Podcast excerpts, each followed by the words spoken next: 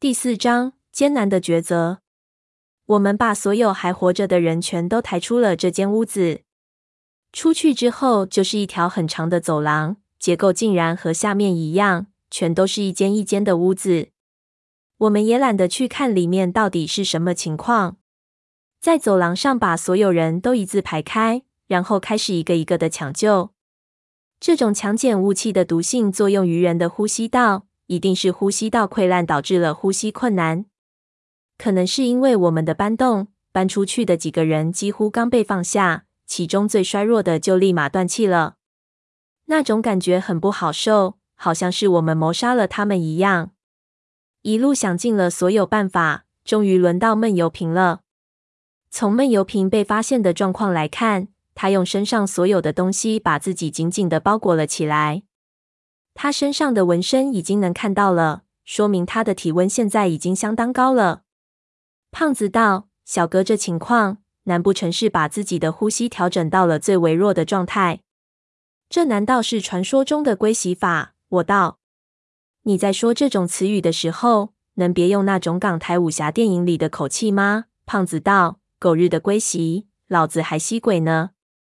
他就是先把自己的身体弄得非常虚弱，进入到了一种深度昏迷的状态，心脏的跳动也比较微弱，这样的血压就非常低。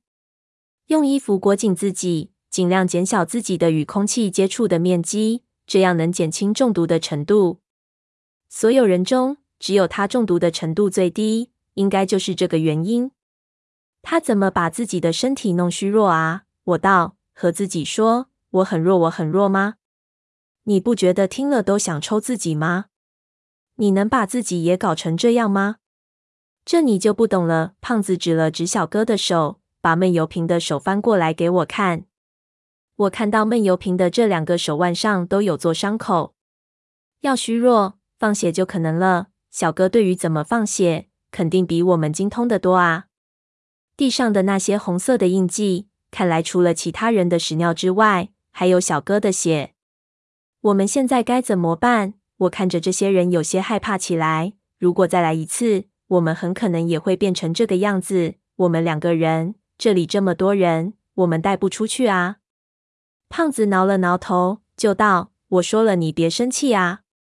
我觉得咱们把小哥一人带出去就很好了。继续留在这里，谁也没戏，我们也得倒霉。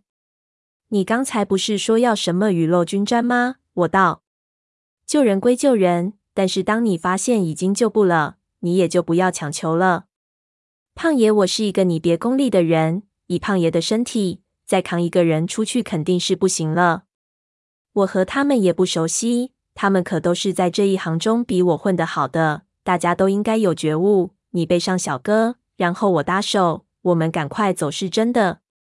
我想了想，看了看地上那几个没有知觉的人，心道：如果是我躺在这里，会希望在自己昏迷的时候，别人进行这样的对话吗？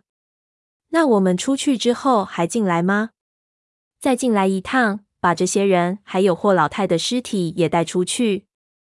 我靠，你他娘的还嫌不过瘾？胖子说道：“这鬼的方真他妈邪门儿！”胖爷，我从来没怕过斗，但是这鼓楼，我进来就觉得浑身不自在。天真，我和你说，这些人等你再进来的时候早都挂了。你来了也是白来，千万别在这个节骨眼上纠结这些。我知道胖子是在骗人。胖子的思路其实很简单：我先尽力救，这是第一原则。但是救不起来，我也不强求，我也不会背负任何道德约束。胖子是活得相当明白的人，很多时候他这种傻逼呵呵的活着，还真是让我佩服。我们没有再讨论这个问题。我走回去，看着霍老太的尸体，就想着回去该如何对小花说。当然，其实霍老太真的已经活得相当够本了，这辈子精彩绝伦，牵扯的几个男人也都是一方枭雄，是平常女子见识都见识不到的。只是霍老太死了，小花回去该如何交代？霍家现在一团混乱，生要见人，死要见尸。霍老太的尸体虽然形如枯槁，但是要带出去也是相当困难的。我可能不能把霍老太的尸体全都带出去，但是我带哪个部分出去，才能达到死要见尸的目的呢？答案非常明显，但是我实在想不出来，我该怎么去把霍老太的头割下来。我在想要是霍家的人看到霍老太的脑袋，该是什么表情？这死要见尸，真见了尸体，该不会直接发飙吧？不过盗墓贼家族对于很多事情的看法和寻常人家是不同的，小花肯定也需要这件东西。既然他不会被陈列出来给霍家所有的人看。应该也会陈列在霍家一些能做主的长辈面前，然后告诉他们事情的经过。但是我怎么想都觉得这行为实在不是我自己可能承受的。我在霍老太的尸体面前磕了好几个头，然后对她道：“婆婆，知道我想干嘛吗？您也疼小花，我真的是迫不得已。您要是没意见，您就别动。”说完之后，我看了看尸体。发现尸体确实没动，就道：“谢谢婆婆。我偷偷告诉您，我爷爷最喜欢的还是您。